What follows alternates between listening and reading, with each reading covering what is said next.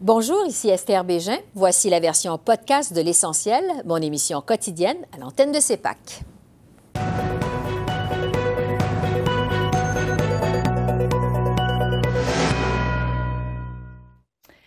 Bonsoir, Mesdames, Messieurs. La ministre des Finances, Chrystia Freeland, a présenté aujourd'hui son troisième budget alors que des nuages planent toujours sur l'économie canadienne. Contrairement à ce qui était prévu dans la mise à jour économique de l'automne, Ottawa ne vise plus un retour à l'équilibre budgétaire en 2027-2028. En fait, le budget ne comporte plus d'horizon de retour à l'équilibre budgétaire. Au chapitre du déficit, Ottawa prévoit qu'il va s'élever à 40,1 milliards de dollars en 2023-2024, déficit qui va descendre à 14 milliards dans cinq ans. Quant au pourcentage de la dette par rapport au PIB, il va diminuer de 43,5% à près de 40% en 2027-2028. Pour ce qui est des nouvelles dépenses, maintenant, Ottawa investit 45,6 milliards pour les cinq prochaines années. Le gros morceau du budget va à la transition énergétique. 80 milliards sur 10 ans sont prévus pour aider les entreprises à se tourner vers les énergies vertes, avec notamment des crédits d'impôt. Plusieurs mesures sont aussi annoncées pour lutter contre la hausse du coût de la vie, dont un remboursement unique de TPS à 11 millions de Canadiens à faible revenu. Les libéraux le présentent comme une aide pour lutter contre la hausse du coût du panier d'épicerie. On écoute la ministre des Finances. Nous savons tous que nos amis et nos voisins vulnérables subissent encore les conséquences de la hausse des prix. C'est pourquoi notre budget prévoit des mesures ciblées et temporaires, ce que tous les Canadiens souhaitent aujourd'hui. C'est que l'inflation continue de diminuer et que les taux d'intérêt baissent. C'est pourquoi le budget que j'ai déposé aujourd'hui permettra au Canada de conserver le déficit et le ratio de la dette au PIB les plus faibles parmi le G7. Au chapitre euh, des réactions, le budget, on sans doute, est décrié par les partis d'opposition, à l'exception du NPD qui a déjà annoncé son intention de voter en faveur. Les conservateurs dénoncent le fait qu'on n'y trouve rien pour le logement abordable, alors que le Bloc québécois déplore l'absence de bonification pour les transferts en santé. On écoute d'abord le chef conservateur Pierre Poilièvre. Le Parti conservateur a demandé trois choses. Que le gouvernement mette en place des réductions de coûts pour éliminer l'inflation, les réductions de taxes pour que les Canadiens puissent ramener davantage chez eux, et troisièmement, d'éliminer la paperasserie pour bâtir davantage de maisons et rendre euh, le logement plus abordable. Les libéraux n'ont rien fait pour ces demandes-là. Ça n'a pas de bon sens. Les Canadiens peuvent plus payer la facture pour cette coalition coûteuse qui augmente les taxes, les impôts et l'inflation. On parle depuis longtemps d'inflation. On craint depuis un bon moment une récession qui pourrait frapper l'économie canadienne et l'économie québécoise. Et on arrive avec un budget qui est à très peu de choses près un copier-coller de l'énoncé économique de l'automne dernier on va disposer tout de suite de certains éléments fondamentaux. Nous avions déjà établi que nous n'acceptions pas l'entente entre Ottawa et les provinces et le Québec, que les provinces et le Québec ont été obligés d'accepter, sinon c'était rien pantoute et qu'elles n'en avaient pas les moyens.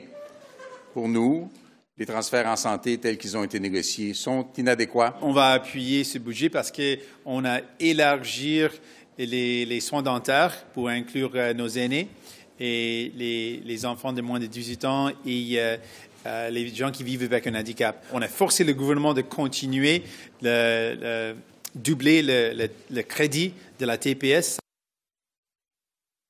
Et c'est là-dessus que je retrouve euh, Randy Boissonneau, le ministre associé des Finances. Bonsoir, Monsieur le ministre. Bonsoir, Esther. D'abord, ce qui frappe dans votre budget, euh, c'est que vous laissez carrément tomber le retour à l'équilibre budgétaire. En fait, le retour à l'équilibre est complètement disparu. Euh, je vous demanderai d'abord, est-ce que votre gouvernement a perdu le contrôle des finances publiques? Du tout, Esther. Je pense que ce qu'on énonce avec euh, ce budget, c'est notre intention vraiment de faire trois grandes choses, de stabiliser le système de santé, comme on a promis aux Canadiens et Canadiennes avant le budget, aussi saisir cette opportunité générationnelle pour bâtir une économie prospère du futur, et troisièmement, répondre aux besoins réels des gens les plus vulnérables qui font face à une élévation qui continue d'être élevée. Et pour nous, ces investissements sont clés parce que si on manque cette opportunité vraiment d'attirer les compagnies de travers le monde de, s'installer ici au Canada, on risque de voir sur le long terme euh, une désindustrialisation de notre pays et on veut éviter euh, ce futur pour des centaines de milliers euh, d'employés ici et des travailleurs à travers le pays. Mais pour revenir à l'équilibre budgétaire, euh, c'est pour quand le retour? Vous le prévoyez pour quand? Mais je pense que ce qui est important, c'est de voir comment l'économie va croître. Pour le moment, notre, euh, notre encre, si vous voulez, notre, notre guide, c'est que chaque année, on va voir une diminution dans le déficit. Ça nous place parmi les, les moindres déficits euh, dans, les, dans le G7. Et je pense que ce qui est important de noter, c'est qu'on va continuer à diminuer le déficit par rapport au PIB pour être moins d'un pour cent. Et ça, c'est très important pour nous comme guide. Comme vous avez très bien dit, Esther, on voit d'ici 27-28 un budget de, de 14 euh, milliards de dollars en déficit pour faire les investissements dont les Canadiens ont besoin maintenant. Bon. Euh, au chapitre des réactions maintenant, on vient d'entendre Jack Meeting. Évidemment, il est content. Euh, plusieurs juges d'ailleurs que ce budget est néo-démocrate plus que libéral, euh, que vous avez trop cédé justement aux demandes du NPD. On le voit d'ailleurs avec le programme de soins dentaires. Les coûts ont explosé. Le programme va coûter 7 milliards de plus sur 7 ans. dans le contexte économique actuel, qui est quand même incertain, est-ce que c'est prudent de céder comme ça aux demandes du NPD? Mais ce que je dirais, Esther, c'est c'est pas une question de, de céder, c'est une question de regarder euh, une idée euh, qui, où le moment est arrivé pour vraiment dire aux personnes les euh, moins nantis que vous, vous, devriez avoir accès aux soins dentaires. Et pour nous, de regarder l'expansion de ce programme était très important parce que avec ici, dans un pays aussi riche que le Canada, pour empêcher ou pour ne pas avoir ces soutiens dentaires en place pour les aînés, les personnes avec une personne handicapée chez eux ou les adultes euh, les, jeunes 18 ans et moins, qui font moins de 90 000 Nous trouvons que c'est la bonne chose à faire en ce moment. Oui. Euh, un mot rapide sur le gros de votre budget. Évidemment, ça va à la transition énergétique. Vous annoncez des investissements de 80 milliards sur 10 ans pour inciter les entreprises canadiennes à se tourner donc vers des énergies euh, propres, des énergies vertes. Ce 80 milliards-là, c'est, on le sait, en réponse au président, au plan, au plan du président Biden aux États-Unis. C'est un plan colossal du côté américain, près de 400 milliards sur 10 ans. La question qu'on se pose est, est-ce que ça va être assez euh, ça va être suffisant, en fait, pour garder les entreprises canadiennes compétitives, ce que vous annoncez aujourd'hui? C'est absolument l'intention de ce budget. Ce qui est important de noter, c'est que ce 80 euh, milliards de dollars doit être ajouté aux 100 milliards de dollars qu'on a déjà investis en verdir notre économie euh, pour le futur. Je pense que ce qui est important, c'est qu'on voit déjà les résultats avec Volkswagen qui a décidé de s'installer à Saint-Thomas avec Air Products Edmonton qui a son premier, son première installation d'hydrogène propre avec euh, gaz naturel liquéfié à Kitimat, BC. Déjà, on voit des compagnies de travers le monde qui, vont s'installer ici au Canada. Et ce n'est pas juste à cause des investissements, des crédits d'investissement, c'est important. Quand les pays s'installent ici au Canada, ils ont accès à 1,5 milliard de consommateurs. Alors, on va suivre évidemment de très près ce plan de transition énergétique. Randy Boissonneau, merci beaucoup. C'est tout le temps qu'on a. Merci. Merci, Esther. Au revoir. Au revoir. Le gouvernement Trudeau, on le sait, avait promis qu'il ferait preuve de compassion et serait fiscalement responsable. Alors, est-ce qu'Ottawa a passé le test? J'ai analysé ce budget avec Jimmy Jean, économiste en chef au Mouvement des Jardins. Jimmy Jean, bonjour. Bonjour. D'abord, le crédit de TPS pour l'épicerie pour les Canadiens à faible revenu. Est-ce que c'est une mesure efficace ou si ça va alimenter encore plus l'inflation, selon vous? Euh, je ne suis pas trop inquiet par rapport à l'impact inflationniste de cette mesure-là. Encore une fois, on vise euh, les gens les plus désavantagés, les plus démunis, ceux qui reçoivent déjà le, crédit d'impôt. On prolonge une mesure qui était déjà en place. On la renomme, mais c'est la même mesure qui avait été annoncée précédemment. Et euh, il faut quand même être conscient qu'il y a des gens qui ont encore beaucoup de difficultés à composer avec, avec l'inflation, notamment l'inflation alimentaire. Donc, c'est des mesures qui viennent soutenir les gens dans des dépenses qui sont essentiels. Euh, donc, je ne vois pas ça comme étant si problématique que ça. C'est pas euh, des dépenses frivoles en voyage ou en biens euh, de consommation. Mhm. je pense que le fait que ça soit très ciblé, ça va aider au fait que l'inflation, qui est déjà en processus de ralentissement, va poursuivre sur sa trajectoire. Donc, j'ai pas l'impression que la Banque du Canada va être outrement découragée par ce qu'elle va voir là. Ouais. Sur les autres mesures pour rendre le coût de la vie plus abordable, on s'attaque aux frais bancaires aux frais de carte de crédit pour les petites entreprises. Est-ce que ce sont des mesures significatives selon vous? Euh, je pense que c'est euh, des mesures euh, qui sont quand même significatives dans le sens où il y a quand même, on est dans un contexte budgétaire ou économique qui est, qui est, très difficile. donc, il faut quand même reconnaître que le, gouvernement est dans une position à devoir faire un certain choix. et à ce titre-là, je pense qu'on a équilibré les choix pour faire en sorte de quand même être capable de répondre à certains besoins qui sont pressants immédiatement certain qu'on ne peut pas répondre à tous les besoins qu'il y a actuellement. Euh, en ce qui a trait à l'équilibre budgétaire, maintenant, contrairement à la mise à jour économique de l'automne dernier, Ottawa laisse tomber son objectif de 2027-2028. Est-ce que c'est une approche prudente? Je pense que c'est une approche qui euh, va susciter beaucoup de critiques dans le sens où euh, le retour à l'équilibre budgétaire, ça envoie quand même un signal assez important au marché, aux investisseurs, euh, quant à la, soutenabilité des finances publiques au Canada. là, dans le cas actuel, on n'a plus ce retour à l'équilibre budgétaire-là. On a un, un programme de dépenses assez étoffé, assez significatif. Euh, et aussi, on a, on plus de provisions pour éventualité, pour des risques à la baisse. Euh, or, on les évoque, ces risques à la baisse-là. On a un scénario alternatif euh, qui prévoit une récession plus sévère que dans le scénario de base. Donc, la bonne chose à faire dans ce temps-là, c'est, comme ça a toujours été fait dans le passé, d'inclure une provision pour éventualité pour un peu donner un certain coussin au cadre budgétaire. Là, on l'a éliminé. Donc, ça met un, certain élément de risque s'il fallait que l'économie performe moins bien que prévu. Euh, à ce moment-là, on verrait une détérioration supplémentaire du déficit, en plus du 12,5 milliards de plus de déficit sur l'horizon qu'on a annoncé aujourd'hui. Donc, la question qu'on peut se poser, c'est est-ce que le Canada euh, est en bonne position pour affronter la turbulence économique à venir? Là-dessus, je pense qu'on peut se, rassurer dans le sens où quand on regarde, euh, quand on compare par rapport à d'autres pays, autant au niveau de déficit par rapport, au, par rapport euh, à la dette par rapport au PIB, euh, dans les deux cas, on est avantageusement positionné.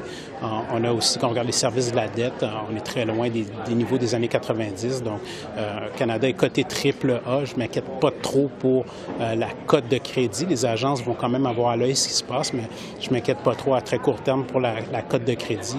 Euh, mais c'est certain que s'il advient une, une, récession, on va devoir dépenser encore plus euh, euh, par-dessus les engagements qu'on a pris aujourd'hui. Donc, c'est ça qui, qui, inquiète un petit peu. le gros du budget va à la transition énergétique Ottawa annonce aujourd'hui 80 milliards sur 10 ans pour aider les entreprises canadiennes à se tourner vers les énergies vertes. Euh, comment vont s'articuler ces crédits d'impôt pour les entreprises? Ben, ça va être beaucoup euh, des crédits. En, fait, c'est la, la, stratégie est, comme vous l'avez mentionné, beaucoup à travers les crédits d'impôt. Donc, on été avec une approche qui était quand même assez simple. On reconnaît, je pense, qu'il y a eu énormément de ratés dans l'exécution de programmes entrepris par le gouvernement, des programmes d'infrastructure dans les dernières années. Donc là, on laisse le marché privé euh, dicter, dicter la marche. On amène aussi la contribution des investisseurs, des grands investisseurs, les fonds de pension euh, en tout ce qui est investissement ESG. Donc, il y a des mécanismes qui sont en place pour attirer ces, investissements-là. Je pense que c'est la bonne chose. Euh, puis, autrement, on, se concentre, on focalise vraiment sur l'aspect production d'électricité. Donc, je pense qu'on a fait des choix. Il y a des multiples façons dont on peut euh, aider l'économie à se décarboner, par exemple, décarboner les bâtiments, mais c'est pas ce qu'on a fait aujourd'hui. On a décidé, nous, on mise nos billes sur la production électrique. Donc, on va donner des, des crédits d'impôt assez euh, substantiels pour ça, pour être capable de s'inscrire finalement dans les chaînes de valeur qui vont se générer avec le programme d'infrastructure euh, américain et aussi faire en sorte que euh, le Canada puisse bénéficier d'un contexte électrique qui soit carboneutre. Au chapitre du déficit, Ottawa prévoit un déficit de plus de 40 milliards en 2023-2024, puis une réduction à 14 milliards dans cinq ans. Est-ce que ces prévisions tiennent la route? Ces prévisions sont à risque. Euh, sont à risque étant donné euh, ce qu'on voit au niveau euh, de l'économie à très court terme. Donc, il y a des risques qui sont quand même à la baisse pour le PIB et surtout pour le PIB nominal. Donc, je dirais que les prévisions qu'on nous a annoncées aujourd'hui pour le PIB réel, ça tient la route à 0,3% Mais quand on regarde le PIB nominal, ça reste peut-être encore trop optimiste parce que s'il y a une récession, on sait que l'inflation va baisser significativement. Donc, le PIB nominal va en souffrir. et par ailleurs, c'est qu'on mise beaucoup, même dans le cadre de ces déficits-là qui reviennent, qui ne se résorbent pas complètement, mais on mise beaucoup sur un examen stratégique des dépenses. Donc, on, redouble d'ardeur là-dessus. Or, on ne sait même pas qu'est-ce qui est arrivé avec le premier examen des, dépenses. Euh, on ne sait pas quels ont été les résultats euh, de ça. Est-ce qu'on va être vraiment capable de dégager les économies qu'on espère dégager? elles sont substantielles. Donc, il y a quand même beaucoup d'espoir là-dedans. L'autre chose, c'est les augmentations des, euh, des impôts, des taxes à travers les dividendes pour les institutions financières et aussi les taxes, l'impôt minimum pour les plus riches. Mais on sait qu'il y a quand même des stratégies qui sont en place par, par ces individus-là ou ces entreprises-là pour être capables de, disons, optimiser ou alléger leur fardeau fiscal. Euh, la ministre Freeland avait annoncé que le gouvernement aurait de la compassion et serait fiscalement responsable. Est-ce qu'elle a passé le test? Je pense que la compassion y est parce qu'on a, en plus des, soutiens pour le coût de la vie, on a quand même un programme dentaire euh, qui prend de l'expansion. Euh, donc, on, redouble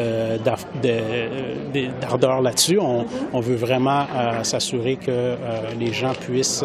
on, veut résoudre les inégalités sociales. Ça a été vraiment le thème de ce gouvernement-là et on voit que ça se poursuit. mais en même temps, on parle de responsabilité on voit qu'il y a quand même euh, des endroits où est-ce qu'on tourne les coins ronds, où est-ce qu'il y a encore beaucoup de questionnements par rapport à ce que, est-ce que vraiment dans les faits, ce, scénario budgétaire-là va tenir la route euh, et euh, est-ce que c'est un scénario béton? Et là-dessus, il y en a qui vont argumenter que c'est plutôt fragile. En quelques secondes, est-ce qu'il y a des oubliés dans ce budget? Bien, je pense que le grand oublié euh, ou négligé, c'est euh, le côté de l'habitation, le logement abordable qui, a, qui fait l'objet de très peu de mesures dans ce budget-là. Oui, il y a eu des mesures qui ont été annoncées dans le, euh, le budget de 2022, dans la mise à jour budgétaire, mais il reste qu'aujourd'hui, par rapport à, au moment où ces projections ont été faites, on voit les mises en chantier ont beaucoup baissé. Notre prévision de mise en chantier pour cette année s'est effondrée, alors qu'avec l'immigration qu'on a, la demande démographique qu'on a, il faudrait plus de logements. Nous, on estime qu'il faudrait aller chercher entre 300 et 350 000 mises en chantier par année. On est très loin du compte et il n'y a rien qui a été mis de l'avant pour euh, adresser ça. Donc, euh, pour moi, c'est ça le grand oublié. Jimmy Jean, merci beaucoup. Merci de vos lumières. Pour ce qui est des impacts politiques maintenant à ce budget, j'en ai discuté avec les journalistes Altia Raj, Joël Denis Bellavance et Catherine Lévesque. Bonjour à vous trois. Bonsoir. Alors, ce budget, c'était un jeu d'équilibrisme pour la ministre Freeland. Elle avait prévenu que son gouvernement aurait à la fois de la compassion et serait fiscalement responsable. Je vous demande à chacun d'entre vous, est-ce que Mme Freeland a passé le test, Altia? Euh, il y a beaucoup de gens qui vont dire non. Euh, équilibrisme n'est plus équilibré. Il n'y a même plus de retour à l'équilibre du tout. C'est beaucoup d'argent, 43 milliards de dollars de dépenses euh, juste cette année. On rentre vraiment dans une situation où est-ce que c'est comme si on a oublié ça vaut quoi un milliard de dollars. Euh, avant, euh, c'était un gros chiffre, un milliard. Maintenant, on met des centaines de millions ici et là. On n'en fait même pas mention dans le communiqué de presse. Euh, il y a beaucoup de gros investissements pour la transition vers le net zéro en 2050. Mm-hmm. Est-ce que ça va livrer? On ne le sait pas. Puis même le ministère des Finances nous dit en toute honnêteté, qu'ils ne le savent pas non plus. Ils misent euh, sur un, gros... Ils font un gros pari, puis ils espèrent que ça va le virer. Joël Denis? Moi, je vous dirais que c'est plutôt un budget de transition, transition entre la prochaine élection, entre maintenant et les prochaines élections. Je ne pense pas que ça va nous mener vers des élections, ce genre de budget-là.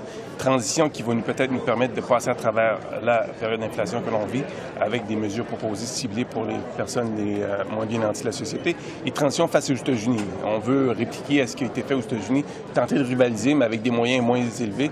Donc, euh, ça aussi, c'est une transition vers la nouvelle économie, l'économie plus verte, euh, c'est le pari que fait le, gouvernement Trudeau. Catherine? J'ai l'impression que Chef Freeland avait beaucoup de contraintes, hein, parce que déjà, il y avait ces milliards pour la santé qui ont déjà été négociés avec les, provinces. Évidemment, il fallait y avoir des milliards pour répondre, comme Joël Denis a dit, euh, aux, mesures euh, pour l'énergie propre annoncées aux États-Unis. Et, entre tout ça, on a essayé d'ajouter quand même quelques mesures pour l'abordabilité. donc, je dirais pas beaucoup de surprises dans ce budget-là. Et de manière générale, bon, elle est tentée de satisfaire tout le monde, mais j'ai l'impression qu'il y aura quand même a pas mal de, critiques. Ouais. Sur le remboursement de la TPS pour l'épicerie, ça s'adresse à 11 millions de Canadiens. Joël Denis, est-ce que c'est vraiment une nouveauté? Non, pas vraiment. On lui donne un nouveau titre. C'est un rabais pour l'épicerie, mais on ne va pas avoir ça euh, quand on va aller faire notre épicerie euh, chez Métro. Il va falloir attendre le remboursement de la TPS. Donc, c'est un peu une mesure qui est reconduite sous un nouveau nom le rabais pour l'épicerie, mais je pense pas que les gens vont tomber dans le panneau. Ils savent que ça va être euh, une mesure qui est reconduite, à la demande d'ailleurs du NPD. Oui. Pour ce qui est du programme de soins dentaires, on voit que les coûts ont explosé, 7 milliards de plus sur 5 ans. Euh, Catherine, est-ce que le gouvernement avait bien évalué, vous pensez, ces demandes du euh, NPD? Euh, la réponse courte, c'est non. Je pense que bon, ce qu'on a vu l'année dernière, hein, c'est qu'il y avait, en vertu de, cette entente avec le NPD, une certaine progression. Hein. Donc l'année dernière, on a vu que ça s'appliquait aux enfants. On a vu là cette année que c'était supposé être pour les adolescents, mais également les aînés, les personnes vivant avec un handicap. Alors, euh, le, gouvernement, finalement, les fonctionnaires, ce qu'ils nous expliquent, c'est que c'était bien compliqué tout ça. On a décidé d'élargir le programme finalement à tous les Canadiens qui sont éligibles, qui gagnent bon un certain montant. Euh, et puis justement, donc il, va et ce sera pas seulement des chèques, mais ça va être justement comme un système d'assurance finalement. Les gens n'auront pas à débourser euh, lorsqu'ils vont au, dentiste. Alors, ce sera plus simple. Je pense que c'était peut-être la bonne chose à faire, mais évidemment, comme vous l'avez dit, ça coûte beaucoup plus cher déjà cette année. Un des gros morceaux de ce budget, c'était euh, la transition énergétique. Joël Denis en parlait d'entrée de jeu. Euh, les mesures, donc, pour répondre au plan colossal du président Biden aux États-Unis. Altia, euh, quels sont les impacts politiques à prévoir? Mais les coûts pourraient vraiment s'annoncer beaucoup plus grands. Alors, même dans le budget, on nous dit que le Inflation Reduction Act aux États-Unis euh, le Congressional Budget Office, comme euh, un peu le, le, le PBO, le directeur parlementaire du budget, mais à Washington. Mm-hmm. Eux avaient estimé que les mesures dans le IRA étaient à peu près 370 milliards de dollars. Maintenant, Goldman Sachs nous dit non, eux, ils pensent que c'est 1,2 trillion. Parce que ça s'annonce, euh, il n'y a pas de ça finit pas après 10 ans. Il y a des mesures qui continuent, qui continuent, puis ils savent, ils pensent qu'ils ont sous-estimé le nombre de compagnies qu'ils ont voulu prendre avantage de ces crédits. Puis on nous dit ici que la même chose pourrait se passer. On n'a pas exactement un, prix fixe pour combien les taux de crédit vont nous coûter. On espère que ça va fonctionner, comme je disais en avant-plan, mais peut-être que ça va pas fonctionner, peut-être qu'il va falloir en ajuster d'autres, peut-être qu'il va falloir tout changer. Euh, alors oui, il y a des gros risques, mais c'est aussi un risque que le gouvernement juge nécessaire parce que si on le fait pas, on se, on se prive d'investissements que qu'on pourrait avoir au Canada qui vont aller aux États-Unis. Oui. Dans ça, il y a aussi les investissements euh, pour l'électricité propre réservés aux provinces. Euh, Joël Denis, jusqu'à quel point c'est une bonne nouvelle pour François Legault qui veut justement construire des barrages? Ça concorde avec le projet de M. Legault, ça c'est certain. Est-ce que Hydro-Québec va vouloir s'en prévaloir? Euh, ça, c'est une autre question. Dans le passé, j'ai posé la question au gouvernement Legault. Il m'a dit qu'on était un petit peu frileux à accepter des subventions d'Ottawa. Pourquoi? Parce que ça pourrait être vu comme une subvention, justement, aux yeux des Américains et peut-être empêcher le Québec d'exporter son électricité sur le marché américain. Les Américains regardent ça de très près. Il pourrait y avoir une plainte auprès du commerce international. Donc, euh, ça reste à voir si l'Hydro-Québec va vouloir utiliser ce genre de crédit-là. Mais Évidemment, je pense que c'est quand même euh, une bonne nouvelle. C'est une façon de l'utiliser, de contourner euh, les apparences comme quoi ça peut être une subvention directe du gouvernement fédéral à Hydro-Québec. Je pense qu'Hydro-Québec va être là parce que les investissements nécessaires sont colossaux au cours des prochaines années, même pour Hydro-Québec. Ouais. Sur l'ingérence étrangère, maintenant, Ottawa annonce près de 50 millions pour améliorer les enquêtes de la GRC et pour aussi un nouveau bureau national de lutte contre les gérances étrangères.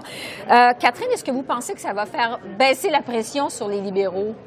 Non, j'ai pas l'impression. Euh, plutôt j'ai l'impression parce que bon, on parle de petits montants quand même. Là, c'est euh, euh, c'est sûrement des ajouts de dernière minute justement pour essayer de faire baisser la pression. Ce sera un argument de plus que Justin Trudeau pourra utiliser à l'avenir, de dire, bien écoutez, on donne de l'argent supplémentaire à la GRC là, pour qu'elle fasse son travail finalement, et, on vient construire ce, ce, bureau-là.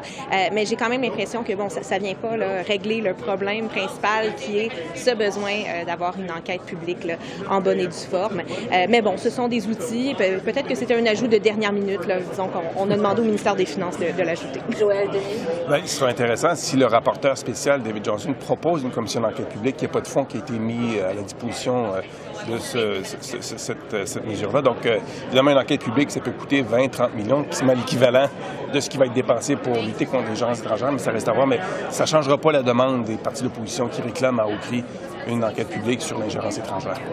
Euh, c'est un budget qui est présenté dans un contexte de gouvernement minoritaire. On a senti d'ailleurs l'influence du NPD dans ce budget-là. Euh, est-ce qu'on peut s'attendre à des élections sous peu, Altia? Non.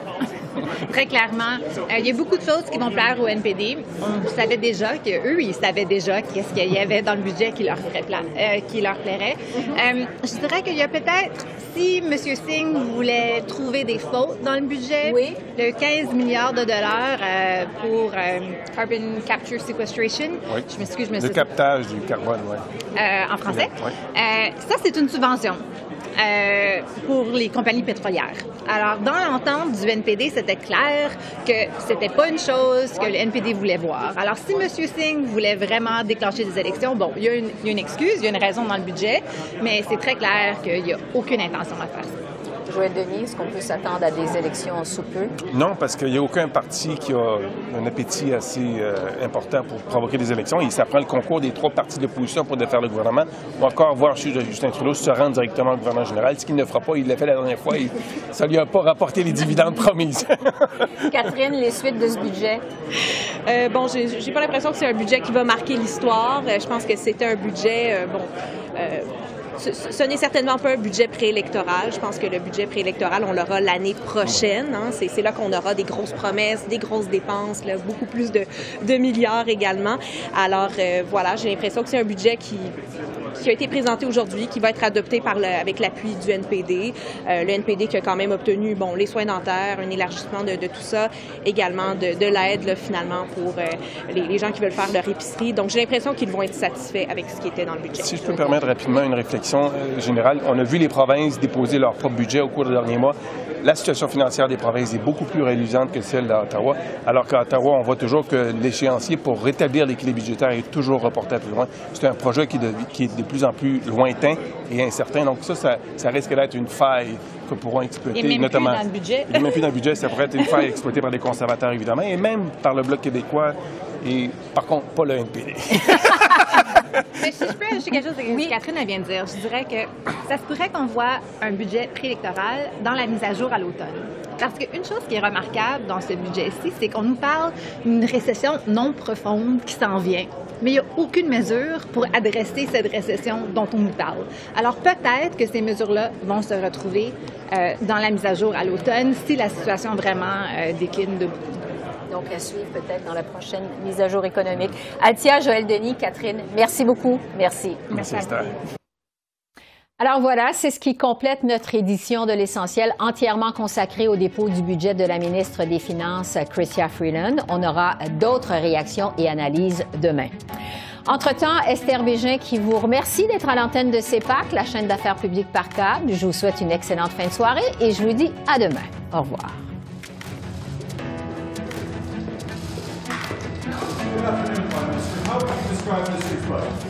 Um, it's a plan for affordability for Canadians. It's a plan uh, for support on health and on dental. Uh, it's a, support, it's a plan the middle uh, for a solid future uh, a plan uh, pour aider les Canadiens avec le coût de la vie. C'est un plan